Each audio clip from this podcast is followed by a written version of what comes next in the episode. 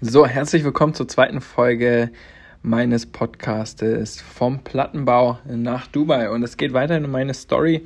Äh, also es geht jetzt um den zweiten Teil meiner Story. Ich hoffe, euch hat die erste Folge soweit gefallen und ihr konntet euch ein bisschen in mich hineinversetzen. Und ja, gebt sehr gerne mal Feedback, egal ob ihr jetzt gerade bei Apple Podcasts zuhört, dort könnt ihr sehr gerne eine Review schreiben, fünf Sterne dalassen, mir auf Instagram eine Nachricht schreiben oder ähnliches oder auch gerne den Podcast mal teilen, da würde ich mich sehr, sehr freuen und jeder, der teilt, wird natürlich auch repostet in meiner Story. Und ja, da stürzen wir uns mal direkt rein. Wo haben wir aufgehört? Wir haben aufgehört bei dem Punkt, wo ich quasi gesichtet wurde und die Entscheidung getroffen habe, und da sind wir wieder beim Thema Entscheidungen treffen, wo ich die Entscheidung getroffen habe, äh, meine Heimatstadt Stendal zu verlassen und 200 Kilometer weiter nach Halle zu ziehen, ins Internat zu gehen und ja, meinen Sport professionell zu betreiben. Damals war ich zwölf Jahre jung. Das war im Jahr 2011, wenn ich mich nicht irre, 2011 oder 2010, ähm, als ich dann quasi gestartet bin ähm, und ja, das, den Ernst des Lebens das erstmal ins Augenblick durfte, weil ich gemerkt habe, was es bedeutet, keine Mutter zu haben, die jeden früh deine Klamotten hinlegt und äh, der Frühstück macht und dir eine Lunchbox schmiert und so weiter. Denn ähm, ihr müsst euch vorstellen, als ich damals dann nach Halle gezogen bin, ähm, also für alle, die nicht wissen, wie weit Halle und Stände auseinanderliegen, das sind knapp 200 Kilometer. Und äh, wir sind hingefahren äh, in der, in der, ja, am vorletzten Tag der Sommerferien sozusagen, sodass ich mich noch einleben konnte. Und ich habe gelebt in, wer sich in Halle auskennt, in Halle Kröllwitz. Da war das Internat, das Brandberge-Internat, so hieß es, glaube ich. Und ähm, ja, ihr müsst euch jetzt mal ganz bildlich vorstellen, es war äh, überall grüner Boden, grüner Laminatboden, ein, ein ja, sehr steriler Geruch, würde ich mal meinen. Ähm, Möbel waren alle grau, also sehr trist, sage ich mal so. Und jedes Zimmer hatte sein eigenes Bad, äh, seine eigene Toilette, seine eigene Dusche. Und äh, jedes Zimmer bestand aus zwei Betten. Sozusagen äh, musstest du dir ein Zimmer teilen mit jemandem, mit einem komplett fremden Menschen. Und ich bin damals ähm, mit einem Ringer in einem Zimmer gewesen. Ich versuche mich stark zu erinnern, wer mein erster Zimmerpartner war, denn die haben sich im Laufe des Jahres tatsächlich abgewechselt. Also ich hatte wahrscheinlich in meiner ganzen Internatszeit fünf, sechs verschiedene Zimmerpartner. Ähm, an den einen oder anderen werde ich mich noch sehr intensiv wenden und erinnern hier in diesem Podcast, weil der ein oder andere eine große Rolle in meinem Leben gespielt hat. Ähm, auf jeden Fall der erste war, glaube ich, der Richard. Richard war, kam aus Sangerhausen, war ein Schwergewichtler äh, im Ringen und ähm, ja, ich kann mich noch gut erinnern, der hat immer nachts gesprochen, ähm, ist, schweißgebadet aufgewacht oder ähnliches, war immer sehr amüsant. Ähm, aber wir haben uns gut verstanden, er war auf jeden Fall immer sehr nett und hat auch immer geholfen, wo er nur konnte. Und ähm, ja, mein erster Tag oder meine erste Nacht war so ein bisschen strange. Du bist weg von zu Hause, du realisierst, okay, krass, morgen beginnt dein erster Schultag und du kennst halt echt niemanden, also wirklich null Komma niemanden. Du bist nicht mal in derselben Stadt, wo du früher warst. Also alleine diese Erfahrung gemacht zu haben mit knappen elf, zwölf Jahren war schon crazy. Und ähm, ich bin dann quasi in die achte Klasse damals gekommen. Achte Klasse? Siebte Klasse? Ja, ich habe siebte Klasse in äh, Stendal dann aufgehört und bin dann in die achte Klasse gekommen. Ähm, und ja, da habe ich dann gemerkt, okay, ähm, spannend, wie es hier weitergeht. Und äh, ihr müsst euch vorstellen, am, am ersten Schultag war es immer so, wir haben uns in Halle ähm, dann an einem Sportplatz getroffen und die neuen Schüler oder alle Schüler haben sich auf die Tribüne gesetzt und äh, dort wurde dann halt bekannt gegeben, was es für sportliche Erfolge gab über den Sommer hinweg und wie es weitergeht und einfach nur mal ein bisschen Update. Und es war alles so so Neuland für mich und ihr müsst euch vorstellen, an der Schule direkt, also die Schule war knapp eine halbe Stunde entfernt mit der Bahn, also ich musste jeden Früh dann eine halbe Stunde mit der Bahn fahren und einmal umsteigen am Marktplatz in Halle, in die nächste Bahn einsteigen und bin dann quasi irgendwann äh, dann angekommen und man hat viele neue Gesichter gesehen, viele verschiedene Sportarten. Das war für mich faszinierend. Ich habe ja nur Ringen gekannt und auf einmal sehe ich Leute, die machen rhythmische Sportgymnastik, klar Fußballer, Boxer, Judokas,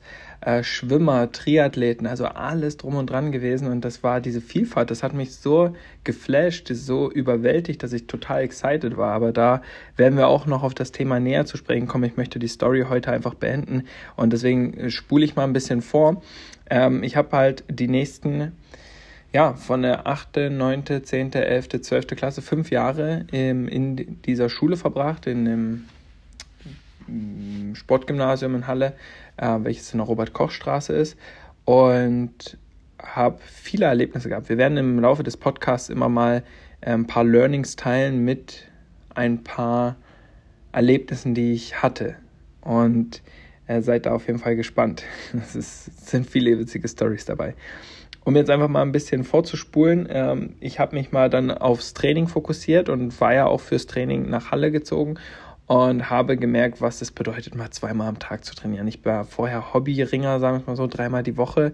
Vielleicht kennst du einen oder andere, der dreimal die Woche äh, Fußball spielen geht und dann mal einen Profifußballspieler fragen würde oder sehen würde, der trainiert halt zwei, dreimal am Tag, ja. Und am Wochenende ist er dann bei einem Spiel und ähm, bei Trainingslagern und so weiter und so fort. Also es war eine krasse Umstellung. Und in diesen Jahren, in diesen fünf, sechs Jahren, habe ich eine gute Entwicklung gemacht. Ich bin ähm, dann auch 2012 das erste Mal deutscher Meister geworden in meiner Gewichtsklasse, in meiner Altersklasse.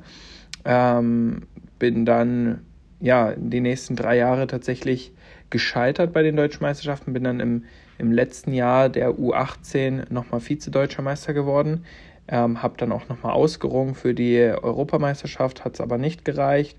Ähm, dann bin ich in die U21 reingerutscht und bin dann 2018 dort deutscher Meister geworden und bin dann auch zur Europameisterschaft gefahren. Und das war so der nächste Knackpunkt. Also ich habe mich immer national auf Wettkämpfen begeben, beziehungsweise klar, wir haben internationale Wettkämpfe gemacht in Polen, wir waren auch mal in Russland und so weiter und so fort, was natürlich alles cool war. Aber ich hatte das erste Mal die Erlaubnis oder die Befähigung für die deutsche Nationalmannschaft zu kämpfen auf einem Wettkampf, wo von jedem Land immer der Beste dabei ist. Und das war so aufregend, das war so crazy, diese Ehre zu bekommen. Ähm, und ich sag mal so, jeder hat danach gestrebt, im Ringen einfach nur irgendwann mal ein Nationaltrikot zu haben, ja, wo der deutsche Adler drauf ist, eine deutsche Flagge drauf ist und das geilste überhaupt war immer, dass hinten auf dem Trikot immer dein Nachname stand und darüber quasi GER Germany, also quasi GER, das Kürzel. Und das war so das, wovon ich immer geträumt habe. Das war immer so das, der, der, der große Punkt. Ich habe gar nicht von der EM-Medaille geträumt, sondern einfach nur von diesem Ringertrikot, wo mein Name drauf stand und einfach nur dieser Adler drauf war und ich irgendwann mal für die deutsche Nationalmannschaft und mit der deutschen Nationalmannschaft kämpfen durfte. Und 2018 war es soweit. Ich hatte meine erste Europameisterschaft in Rom, ähm, was besser lief, als ich gedacht habe. Ich habe meinen ersten Kampf gegen einen Polen gewonnen.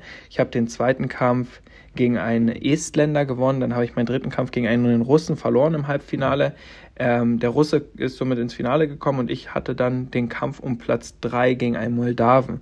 Und beim Ring ist es so, wenn du um Platz 3 kämpfst, dann gibt es nicht Platz 3 oder 4, sondern Platz 3 oder 5, weil es zwei dritte Plätze und zwei fünfte Plätze gibt aufgrund des Systems. Also wenn du da Fragen hast, komm gerne auf mich zurück, wie das Ganze funktioniert. Auf jeden Fall hatte ich dann am nächsten, am Folgetag meinen Kampf um Platz 3 und das war das war Wahnsinn. Und ich habe immer dran gezweifelt und ich habe immer gesagt, naja, warum sollte ich das schaffen? Und hatte ein großes Mindset-Problem, eine große Blockade. Und äh, ich habe mich damals auch noch am, am, am Außenband angerissen, also mein Knieaußenband ist dann angerissen gewesen und ich bin verletzt in den Kampf reingegangen. Ähm, habe mich da auch wieder schwach geredet und habe gesagt, naja, wenn ich verletzt bin, kann ich doch gar nicht gewinnen. Und am Ende habe ich tatsächlich knapp nach Punkten verloren, ich glaube 6 zu 5 oder 6 zu 4 bin dann Fünfter bei der Europameisterschaft geworden, habe mich natürlich des Todes, des Todes geärgert, äh, weil die Chance da war auf eine Medaille und das hätte wahrscheinlich meine sportliche Karriere noch mal ein bisschen verändert. Aber ich sag mal so, wenn das nicht passiert wäre, wäre ich heute wahrscheinlich nicht hier in Dubai, sondern dann wäre ich vielleicht noch immer in Deutschland und würde den Sport ausüben. Wer weiß. Auf jeden Fall äh, hat alles einen Sinn, warum das so geschehen ist. Ähm, ich habe mir damals schon angefangen einzureden, warum sollte ich das nicht schaffen? Warum sollte er das schaffen, aber ich nicht? Warum sollte ich nicht auch Weltmeister werden können, Europameister werden können? Warum sollte nicht auch ich eine Medaille gewinnen können? Warum sollte ich das nicht schaffen können? Und als ich mir angefangen habe, diese Fragen zu stellen, habe ich gemerkt, dass die Welt wirklich sehr flexibel ist, dass du sehr flexibel bist, dass du wirklich alles schaffen kannst, was du willst. Und ja, kurz darauf stand dann auch die Weltmeisterschaft an. Ich glaube, knapp eineinhalb Monate später stand die Weltmeisterschaft in der Slowakei an. Und ich war natürlich total gehypt. Äh, fünfter Platz bei der Europameisterschaft von, ich glaube, 25 Teilnehmern. Da dachte ich mir, okay, jetzt werde ich es weltweit auch nochmal rocken. Und äh, diesmal ja, hole ich mir eine Medaille. Auf jeden Fall ähm, lief das dann noch weniger als geplant. Ich hatte sehr, sehr große Probleme mit dem Gewicht machen. Ähm, beim Ring musst du immer abnehmen für deine Gewichtsklasse. Das heißt, ich habe 6, 7, 8 Kilo abgenommen für meine Gewichtsklasse und hatte damit sehr, sehr große Probleme und bin auch sehr geschwächt wieder in den nächsten Kampf gegangen. Auch abgesehen davon, dass mein Außenband von der Europameisterschaft noch gar nicht verheilt war, bin ich dann gegen einen Ungarn ähm, auf die Matte gegangen und habe quasi 1 zu 1 nach Punkten verloren oder 2 zu 1 nach Punkten verloren. Und der Ungare ist dann auch im Wettkampfsystem dann wieder ausgeschieden und das war es dann auch für mich. Also einen Kampf gemacht und das war's. Und das war für mich so eine krasse Enttäuschung, weil zur Weltmeisterschaft ist nicht die komplette Nationalmannschaft gefahren. Zur Weltmeisterschaft ist, sind nur fünf Leute gefahren von den zehn Leuten, die auf der Europameisterschaft waren. Das heißt, nochmal engere Auswahl. Und das war, das war Wahnsinn. Das war so das erste Mal, ich habe mich crazy gefühlt, so richtig besonders gefühlt, weißt du, wenn du so einer der Auserwählten bist, okay? Ähm, und das, daran habe ich Gefallen gefunden, muss ich ganz ehrlich sagen. Ich habe daran Gefallen gefunden. Ähm, man darf sich aber in das Gefühl nicht verlieben. Denn ich habe auch schnell darauf folgend gemerkt, wenn du danach keine Leistung mehr bringst, dann fällst du schnell in ein Loch und fällst sehr tief. Und ich bin tief gefallen und ich bin auch in ein Loch gefallen und bin äh, ja dann äh, quasi auch gar nicht mehr so wertgeschätzt worden von äh, den Leuten drumherum, von den Trainern, von ähm, der Nationalmannschaft oder ähnliches, was vielleicht normal ist, vielleicht ist es normal in dieser Branche, mm, bloß hat es mich geärgert, dass man da nicht so aufgefangen wird und nicht so empfangen wird, wie man es sich vielleicht gewünscht hätte, um einfach den Übergang in die nächste Altersklasse einfacher zu gestalten, um den Übergang äh, besser zu gestalten. Und ja, so bin ich dann quasi immer wieder trainieren gegangen. Ich habe immer wieder trainiert, trainiert, trainiert und habe aber schon 2018, also quasi in diesem Jahr, wo ich meine EM und WM hatte, habe ich mich ja schon mit Online-Business beschäftigt. Da habe ich ja schon gemerkt, dass der Polizeiberuf, den ich ja ausgeübt habe, wie mein Weg zur Polizei ging, werden wir auch nochmal in der Podcast-Folge drauf eingehen, ähm, intensiver drauf eingehen, aber ich habe damals ja schon gemerkt, dass dieses Polizeidasein nicht alles sein kann im Leben. Vor allem, weil ich wusste, dass diese Sportfördergruppe, in der ich drin war, ähm, nicht für immer Bestand haben wird. Und der Sport mich auch nicht reich machen wird. Selbst wenn ich Europameister und Weltmeister zugleich geworden wäre in diesem Jahr, hätte ich vielleicht mal 20.000 Euro verdient oder ähnliches, äh, die ich vielleicht über Sponsoren bekommen hätte oder die deutsche Sporthilfe. Aber das hätte niemals gereicht, um irgendwie finanziell frei zu werden. Und das wäre ja auch nur mal für ein, zwei Jahre gewesen. Und so habe ich mich ja dann auch mit Online-Business beschäftigt, weil ich ja Menschen gesehen habe, die von überall aus arbeiten, die reisen können, die ja YouTube-Influencer, Instagram-Influencer sind und so weiter und so fort. Und damals habe ich angefangen, mein Instagram-Profil hochzuziehen als ja, Profisportler und als ähm, Polizist. Und das kam gut an. Die Menschen fanden das cool zu sehen, okay, wie, äh, wie sieht denn ein Leben oder ein Alltag eines äh, Profisportlers aus und wie baut sich das Ganze auf? Und vor allem Ringen ist natürlich auch eine Sportart, die wird vielleicht zu wenig gezeigt. Und so habe ich dann quasi Leute mitgenommen und einfach meinen Weg dokumentiert. Und hier ist das erste Learning für dich in meinem Podcast, äh, neben dem Thema Entscheidungen zu treffen. Wenn du gerade selber irgendwo ein Business startest oder dein Instagram-Profil startest und du weißt nicht, was du auf Instagram posten sollst oder machen sollst, dokumentiere deinen Weg. Ich sage es immer wieder zu meinen Vertriebspartnern, immer wieder, äh, wenn ich einen neuen Partner habe und der hat vielleicht nicht das krasseste Instagram-Profil und so weiter, sage ich, guck mal, du musst nicht kreativ sein, du musst nicht irgendwelche Grafiken basteln können, du musst nicht irgendwie äh, anfangen, professionelle Bilder von dir zu machen, sondern dokumentiere einfach deinen Weg. Und was bedeutet das? Wenn du zum Beispiel jetzt äh, abnehmen willst, dann schreibst du dir doch auch jeden Tag auf, wie viel du wiegst, okay? Und was du damit machst. Und wenn du dann noch jeden Tag ein Bild machst, ist das Wahnsinn. Ja, vielleicht kennst du auch dieses, wenn, wenn du zum Abschluss des Jahres mal oder zum 31. Dezember oder zum 1. Januar mal auf TikTok rumschaust, dann siehst du so Videos, wo Menschen jeden Tag eine Sekunde ein Video gedreht haben oder jeden Tag ein Bild gemacht haben von sich und sich das nach 365 Tagen mal anschauen, wie sie sich in einem Jahr entwickelt haben. Und genau das ist das, was du machen solltest auf Instagram, wenn du nicht weißt, was du tust. Dokumentiere deinen Prozess. Ich habe damals meine erste Story gemacht und habe etwas erzählt, die Menschen haben mich ausgelacht weil ich nicht so geredet habe, wie ich heute rede, weil ich nicht wusste, wovon ich eigentlich erzählen sollte, weil ich immer ja irgendwelche komischen Macken hatte, wo ich meine Augenbraue hochgezogen habe oder ähm, meine Zungen, äh, meine Zunge äh, irgendwie verbogen habe oder sonst was und die Menschen haben gesagt, äh, okay, was macht der eigentlich da und warum erzählst du eigentlich die ganze Zeit? Ähm, denn seien wir mal ehrlich, sobald du anfängst über sinnvolle Dinge zu reden auf Social Media, bist du irgendwie komisch. Also wenn du mal irgendwas aufwirfst, was, was mit einem Mindset zu tun hat, mit Erfolg, mit ja, was anderem, ähm, dass du vielleicht mal Millionär werden willst, dass du mal erfolgreich werden willst, dass du mal selbstständig werden willst, reagiert dein ganzes Umfeld sehr giftig drauf und äh, sagt erstmal, was, was machst du denn, was soll denn das und so weiter. Also ich habe so viel Ablehnung damals bekommen, als ich ähm, angefangen habe, mein Social-Media-Profil aufzubauen. Und ich wurde belächelt dafür, tatsächlich. Und habe dann äh, es aber trotzdem durchgezogen. Ich habe es trotzdem gemacht. Ich habe trotzdem die Leute immer wieder mitgenommen auf meinem Weg. Ich habe äh, nicht nur Sport gezeigt, ich habe auch Privates gezeigt, weil am Ende interessiert die Menschen natürlich auch, was macht dein Lifestyle? Was machst du eigentlich? Wie kannst du Sport, Freundin, Leben, ähm, Schule, Ausbildung, Hobbys unter einen Hut kriegen? Gib den Leuten mal ein paar Advices. Manchmal lernen Menschen von dir etwas, ohne dass du wirklich ihnen was beibringen wolltest, sondern sie schauen sich einfach an, wie du es machst und setzen es eins zu eins um. Das ist das, was ich in meinem Business die ganze Zeit mache. Ich mache etwas und es dupliziert sich in meinem Team. Ähm, durch meine Aktivitäten wiederholen sich die Aktivitäten in meinem Team. Durch meinen Erfolg wiederholt sich der Erfolg in meinem Team, weil die Menschen sich das einfach abgucken. Und so viele Menschen gucken sich auf Social Media Stories an. So viele Menschen gucken sich Videos und schauen sich Bilder an und lesen die Texte darunter. Und egal was du zu dir konsumierst, über Audio, Video, Text, Bild, wie auch immer, das wird irgendwo gespeichert und irgendwo wird es wiedergegeben.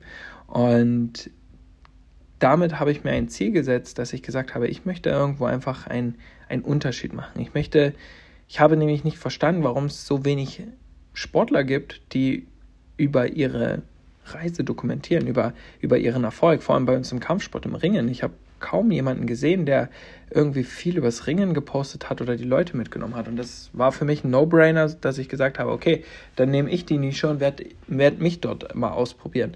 Und so habe ich meine Social Media Journey gestartet.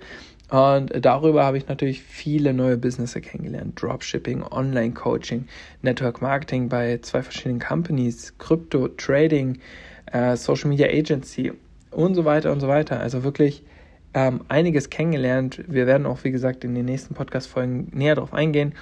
Um jetzt mal die Story dann kurz zu halten, ich habe dann die nächsten fünf Jahre in Leipzig gelebt. Also ich bin 2016 nach Leipzig gezogen, ähm, habe dann fünf Jahre in Leipzig gelebt und bin, oder vier Jahre in Leipzig gelebt und bin dann 2020 zu meiner Freundin nach Schneeberg gezogen, ins Erzgebirge. Wir haben uns kennengelernt tatsächlich in Leipzig durch eine Arbeitskollegin. Ähm, und ja, dann bin ich der Liebe nach äh, zu ihr gezogen. Äh, sie musste nämlich wegen ihrem Beruf umziehen. Ja, auch Wahnsinn. Muss, also Wahnsinn, wenn ich mir das vorstelle. Menschen ziehen um wegen ihrem Beruf. Menschen verkaufen ihr Haus, Menschen müssen Sachen aufgeben, Freunde aufgeben, Bekannte aufgeben, das Umfeld aufgeben, nur um wegen ihrem Beruf in eine Stadt zu ziehen. Nur weil der Dienstherr, weil sie auch bei der Polizei war, gesagt hat, du machst deine Ausbildung nicht in Leipzig, wo du schon wohnst, sondern du musst deine Ausbildung 150 Kilometer weiter weg machen in Schneeberg. Einfach so. Ohne Begründung. Einfach weil es so ist ein Bullshit. Also wirklich ein Bullshit. Und naja gut, ich will mich jetzt nicht drüber aufregen und äh, ich will mir das auch alles aufsparen.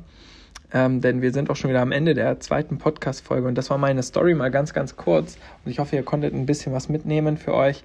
Äh, lasst gerne einen Kommentar da, ein Like da, eine Bewertung, teilt es gerne, schreibt mir gerne auf Instagram eure Meinung und ich freue mich, bald von euch wieder zu hören. Liebe Grüße von Kevin nach Dubai. Bis dahin.